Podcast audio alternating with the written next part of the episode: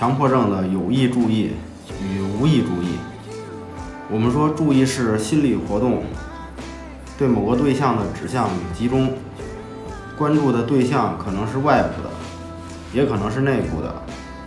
如引起强迫的事件是外在的，而反强迫的心理过程是内在的。我们在日常工作生活中，对于熟悉的事情是无意注意，是无意识的，不需要意志的参与；而强迫观念的出现，是从无意注意到有意注意的心理过程，即症状是意识的，是需要意志参与的。所以我们感到痛苦、疲惫，这是在内耗。郑老师在讲座中谈到过。抑郁和强迫，我们能看到的都是表象，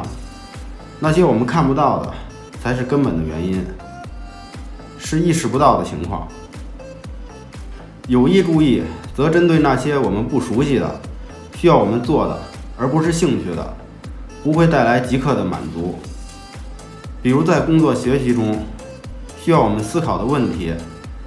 而无意注意在熟悉的、吸引我们的事情上。那么我们说，对症状是有意注意，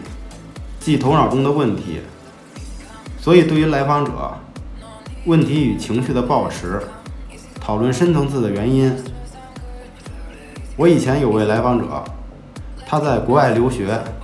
非常想念父母，回国后却不敢回家，因为他有强烈想伤害父母的冲动，他对此非常的担心，又觉得很荒谬。我们让来访者退行，会发现，在偏执分裂位的问题，是他对父母的祭献，就是破坏掉好的东西，这样又会面临父母的惩罚，所以体验着冲动与恐惧的焦虑。